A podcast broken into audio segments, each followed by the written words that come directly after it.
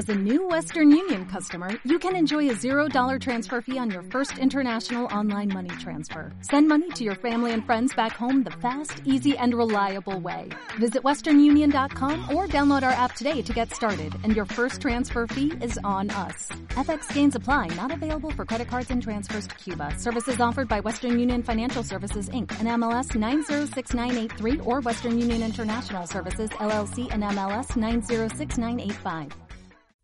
Oye, ¿y qué tal llevas tú el tema este de discutir? Conflictos y estas cosas. ¿Lo llevas bien? ¿Mal? ¿Regular? Si te interesa el tema, quédate.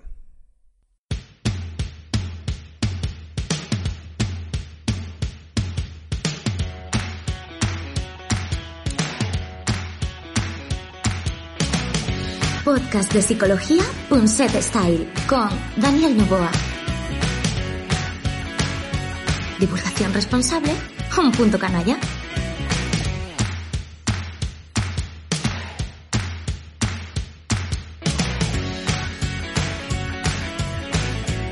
Ay, los cabreos, las discusiones, malos rollos,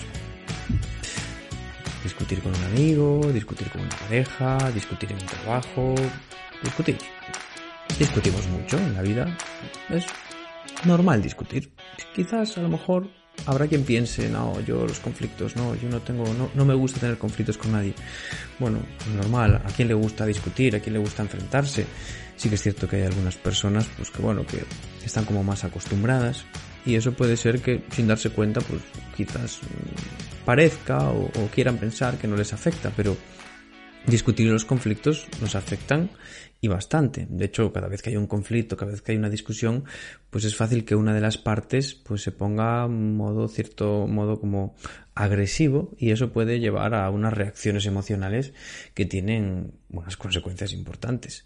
Así que bueno, vamos a intentar entender un poquito más el tema de los conflictos. Para entender bien el tema de los conflictos tenemos que tener muy en cuenta que si hay dos personas o más, o las que sean, que conviven en un espacio y que en ese espacio pasan cosas, ahí va a haber conflictos. Si algunos de los que estáis escuchando me pensáis que no tener conflictos es un objetivo, mal vamos, porque no tener conflictos es totalmente imposible. Ahora bien, ¿cómo hacemos para gestionarlos? Una vez que ya entendemos y ya sabemos que son normales, pues hay diferentes estrategias para tratar de gestionar un conflicto. Digamos que podemos entender como dos, tres formas, vamos a decir tres formas de afrontar un conflicto. Si nos vamos un poco a los extremos, podemos, vemos que tenemos un conflicto con alguien, un conflicto de intereses, y ante ese conflicto de intereses, entre ese, entre ese cruce, ¿qué hacemos? Pues cuando nos cruzamos podemos hacer varias cosas. Podemos esperar a que una de las dos partes ceda, y entonces pasa a la otra parte. Esta parte sería una parte como más agresiva y esta parte sería una parte más sumisa.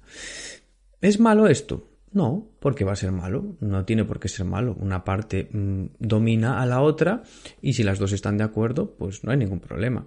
El problema surge que la persona que domina, digamos que de alguna manera puede estar contenta y no tener ningún problema, de ahí que haya gente que le encante hacer lo que le da la gana y aunque viva en grupo, pues trate de tirar por ahí y ya está, pero generalmente las personas no nos gusta hacer siempre lo que quieren los demás. Entonces, ¿qué sucede? Que si tú cedes una vez no pasa nada y si cedes dos, pues igual tampoco pasa nada. Pero a partir de la tercera o de la cuarta sí que puede ser que esa eh, sumisión inicial mm, se convierta en otra cosa. Entonces, me voy a centrar primero entonces en la parte de la sumisión, ¿no? ¿Qué es bueno y qué es malo de la sumisión? La sumisión tiene una parte muy buena, y es que las personas sumisas socialmente son geniales. De hecho, eh, en los educadores, eh, tú le preguntas a cualquier profesor que te diga un perfil de alumno que le gustaría, y claro que habrá de todo, ¿no? Pero en general, cuando hay un, alumno que tiende a la sumisión, es un alumno encantador, es buenísimo, es un amor, es un gran compañero. Entonces, bueno, de alguna manera las personas sumisas como que son socialmente muy aceptadas y como no dan problemas, como no cuestionan las cosas generalmente, entonces digamos que el sistema educativo pues como que no les termina de inculcar ningún tipo de cambio. Y yo aquí mm, quiero decir que hay que tener mucho cuidado con este perfil, ¿vale? Si os identificáis como sumisos o si tenéis cerca a una persona que podéis identificar como sumisa, no sumiso temporal y momentáneo, ojo, hablo de una sumisión constante. Hay que tener mucho cuidado porque esas personas en el fondo mm, están de alguna manera dejando de hacer lo que les gusta. Y eso a corto plazo se puede mantener, pero a medio y largo plazo es muy difícil que esto se mantenga. Y en esta línea encontramos un perfil de, pasivo o de sumiso que, mm, que digamos que es como pasivo o sumiso inicialmente, pero luego como que no. Por ejemplo, tiene la etiqueta de pasivo-agresivo, ¿no? Hay un conflicto entre dos personas, uno decide ceder, pero para que os ponga un ejemplo, después, en cuanto puede, pone a parir al agresivo, ¿vale? Entonces, esto también genera muchos conflictos, porque si tú no eres capaz de decirle a la persona, oye, tío, que a mí eso no me mola o que eso que estás haciendo no me gusta, no puedes generar un debate interesante sobre quién tiene razón o quién no, e incluso pues esa persona que es más dominante acabe cediendo. Entonces ahí se consigue un equilibrio y la relación se mantiene sin mayores problemas. Pero sí que es cierto que si ese, esa persona pasiva o sumisa hace ese ejercicio de ir por detrás, pues eso va a generar mucho conflicto. También puede ser que haya otra, otra posibilidad de esa persona sumisa, ¿no? O, o pasiva. Y es que se vaya cargando, se vaya cargando, se vaya cargando, se vaya cargando y llega un momento en que explote. Y es una pena porque muchas, muchas veces la persona está sumisa o pasiva tiene la razón pero la pierde por las formas. Entonces a estas personas es muy interesante hacerles conscientes de, de lo que ha pasado, de, de, este, de este entramado, de este sistema, de esta manera de funcionar, para que así ella eh, consiga de alguna manera empezar a decir antes de explotar lo que le molesta. Y esto es un trabajo porque hay que ser valiente, ¿no? Generalmente la gente que no se enfrenta a otra persona es porque eso le genera cierto miedo, cierta prudencia, vamos a decir. Entonces, mm, aunque cueste poquito, pero no se hace y eso se va acumulando. Entonces, es un ejercicio que tiene digamos, unos resultados muy rápidos y muy interesantes a la hora de equilibrar una relación, como puede ser pues una relación de pareja. Sí que hay que hacer un matiz interesante. Y es que cuando tú negocias con alguien, generalmente adoptas el rol temporalmente. Llegas al cine, pues a mí me apetece ver esta película, pues a mí la otra, venga, pues hoy cedo yo y mañana cedes tú. Eso se llama una negociación, que es asumir el rol que a ti te parece productivo o constructivo en el momento y después ir intercambiando. Al final, ¿qué hay de trasfondo en todo esto? Que tiene que haber cierto sentimiento de justicia ya sea en un momento o en otro, puede ser tres o cuatro veces, pero ante el vicio de pedir, la virtud de no dar. Y ahí hay que tener mucho cuidado, porque al final, en una relación desequilibrada, también es cierto que el sumiso está mal acostumbrando al agresivo. Y yo me gusta desde aquí mandar un mensaje de empoderamiento al sumiso o al pasivo. Está en ti, está en tu mano el tratar de pararle los pies, porque luego pasa una cosa. Cuando tú te encuentras en una relación desequilibrada en la que el sumiso se empieza a quejar, se empieza a dar cuenta de que hay algo, pero no sabe muy bien qué, que le hace pues estar frustrado, estar, sentirse como un sentimiento de injusticia, pues te das cuenta que el dominante, por llamarlo de alguna manera, le cuesta ceder. ¿A, quién no le cuesta eh, perder privilegios, no? Cuando realmente uno pues tiene un poco la batuta en ciertas cosas, pues esto cuesta. Después también quiero hacer otro matiz y es Puede haber relaciones en las que haya un desequilibrio, pero es que las relaciones son muy complejas, ¿no? Por ejemplo, una relación de pareja puede haber un desequilibrio en según qué espacios pero en otros haber otro desequilibrio que compensa. Entonces, no es cuestión de analizar y ver y, tratar de buscar desequilibrios si hay que equilibrarlos ya. No, no, no, no. Las relaciones no funcionan así. Hay en espacios donde una persona se siente más cómoda en la sumisión y, a lo mejor incluso pues es una actitud que le resulta muy interesante en cuanto a que no tiene que decidir y no tiene que, pensar ni planificar y, y la relación pues, pues se mantiene muy equilibrada y no tiene por qué haber problemas. Entonces, así un poquito, para hacer un pequeño resumen, os diría que primero normalizar el conflicto, ¿vale? Después, una vez normalizado, tenemos que entender que las emociones juegan un papel fundamental. ¿Por qué? Fijaros aquí eh, gran, el gran protagonismo que tiene el enfado. El enfado, digamos que puede ser una de las emociones que, que más peso aquí, porque las personas agresivas puede ser que se vuelvan agresivas a través un poco del enfado, ¿no? Esa dominancia de, de, esa a lo mejor indignación, un poco o ponerse serios. Entonces digamos que esa emoción puede hacer presión para, para una actitud dominante. Y casualmente pasa un poco como todo lo contrario con la persona sumisa o la persona pasiva.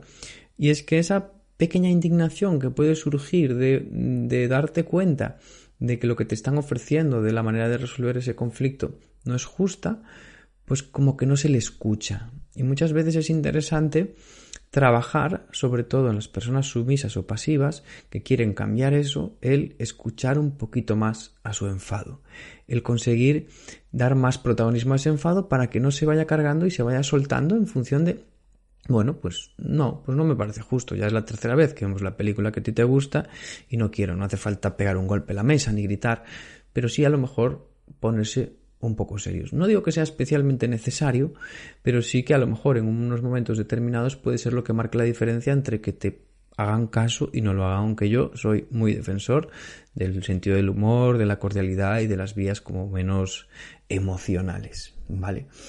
Entonces, digamos que de alguna manera las personas que tienden a la sumisión deberían escuchar un poquito más a su enfado y tratar de proyectarlo para poder decir no y para poder decir lo que no les gusta y para poder sentirse escuchados.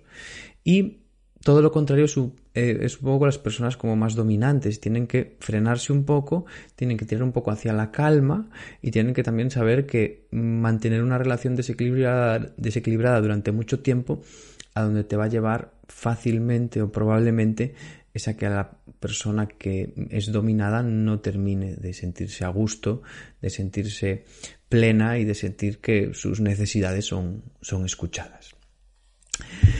Otra cosa interesante también en unos conflictos, en los conflictos es el tema del resentimiento, ¿no? Cuando un conflicto como está como muy enquistado. Y aquí pues también puede ser por un problema de falta de comunicación. No quiero decir que para que una relación funcione haya que estar hablando de la relación constantemente, no digo eso, pero sí que es cierto que en un momento determinado sí se pueden poner las cartas encima de la mesa y expresar lo que uno siente, ¿no? Esto es uno de los, mm, vamos a decir, uno de los, mm, de las características más importantes que tiene lo que se conoce como la asertividad. Porque de lo que llevamos hablando ahora un ratito, de lo que yo hablando ahora un ratito es sobre asertividad, que es un equilibrio entre la agresividad y la sumisión. Ni soy agresivo dándote mi mensaje, ni entro en una sumisión o pasividad eh, constante donde no te digo y no expreso. Entonces, a la hora de, mm, de alguna manera, tratar de resolver un conflicto, es muy interesante poner desde la calma tus sentimientos. Oye, a mí esto que haces me hace sentir así. Yo no elijo lo que siento, pero te expreso lo que siento para que a lo mejor tú siendo consciente de lo que yo siento, decides cambiar tu forma de actuar. Entonces es una manera muy interesante de afrontar un conflicto, poner encima de la mesa lo que te hace sentir. Cuando ponemos encima de la mesa los sentimientos, es mucho más fácil que las personas empaticen, porque al final de lo que se trata para que uno trate de ceder desde su parte más sana, desde su concepto más sano, es ponerte en el sitio de la otra persona. Y la manera más rápida y efectiva, o por lo menos la que yo conozco, de empatizar con otra persona es saber bien lo que siente y tratar de mandar los mensajes que lleguen, porque cuando estamos enfadados no escuchamos, ¿no? Esto, en los conflictos hay una parte que yo veo clave que nosotros en terapia le llamamos la escalada simétrica, ¿no? Hay un conflicto y entonces aparece lo que os había comentado sobre la agresividad. ¿Qué hace esa agresividad? Digamos que si las. Vamos a. Esto es el nivel de enfado, ¿no? Entonces uno se enfada un poco y levanta el tono y, este se siente agredido porque el otro está como de alguna manera subiendo. Entonces la otra persona o se queda pasiva o sumisa, se queda así, o entra también en, conflicto, en dominancia, se deja llevar un poco por esas emociones, por decirlo de alguna manera, y se puede o equilibrar y, y pretender que se quede la cosa así, o una cosa que pasa muy a menudo es que, pues yo subo. Ah, pues si tú subes, pues yo subo un poco más y estamos así un poco, y yo, y yo, me paso, y yo me paso, y yo me pasé en una escalada simétrica. ¿Esta escalada simétrica dónde tiene el fin? Pues donde las dos personas pongan, o sobre todo donde una ponga. Y, y para esto entonces, mm, en los conflictos es muy importante ser consciente de esta escalada y ser consciente de que si marcamos aquí una línea imaginaria, en el momento que ese conflicto sobrepasa esa línea imaginaria es posible que las faltas de respeto ya sean muy grandes y a partir de ahí puede ser que el resentimiento haga que esa relación no sea tan fácil de resolver. Entonces, hay una cosa que nosotros en terapia eh, bueno, es algo que se ha hecho durante muchísimo tiempo, que es lo que se conoce como tiempo fuera. Y es que una vez eres consciente del papel que tienen las emociones, y en concreto la ira, de esa escalada simétrica que te puede llevar a un estado emocional de ira en el que te haces mucho daño, lo que haces es buscas una manera de relajarte. No es ese portazo que puede dar uno y mandar a la a ese sitio. No, no, no estamos hablando de eso, pero es algo parecido. ¿En qué sentido? En el sentido de que es algo negociado previamente, donde se habla y se, expone esta parte y se, y se habla de las consecuencias de, mantener esa escalada simétrica y se dice que, vale, se llega al acuerdo en el que una de las partes puede decidir marcharse durante un tiempo, relajarse, no quiere decir que mm, pasemos a un estado de evitación del conflicto, pero sí por lo menos de posponerlo hasta que la cosa se calme, ¿no? Porque generalmente las personas que todavía el conflicto no se ha enquistado, no hay un desgaste muy grande, pues mm, les gusta mantener esa relación, porque si esa relación se ha llegado es por algo. Entonces suelen acoger este tipo de propuestas de una manera pues, pues muy positiva. Entonces hay que entenderlo, ya sea para una pareja, para un amigo, para una familia, que no sean las emociones las que nos secuestren y hagamos o digamos cosas de las que luego nos arrepentimos y luego compensar eso nos lleve mucho tiempo.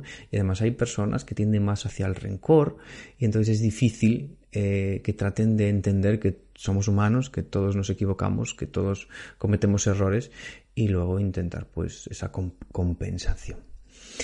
Y así es un poquito el, el, tema de los conflictos, así unos minutitos que yo os puedo comentar. Una última parte que es resaltar esto que os he dicho al final de la compensación, ¿no? Muchas veces eh, uno hace un daño y, no, y ya está, está hecho, no, no puedes volver atrás en el tiempo. Entonces, aunque suene atópico, aunque sea muy, muy obvio, eh, que sea obvio no quiere decir que no sea necesario. Y es que cuando uno comete un error, eh, pues en un conflicto a lo mejor las emociones le secuestran y hace un acto o dice algo de lo que luego se puede arrepentir, es importante también hablar de ese arrepentimiento y tratar de buscar una manera de compensar, de compensar ese hecho, que no vas a hacer que vas, no vas a ir atrás en el tiempo, no vas a eliminar eso que sucedió, no, pero por lo menos van a suceder dos cosas. Tú en el momento que haces algo para compensar te vas a sentir mejor y te vas a librar un poco de esa culpa, porque los que cometemos errores, los humanos que cometemos errores generalmente nos podemos sentir culpables al haber cometido ese error y al saber que hacemos daño a alguien.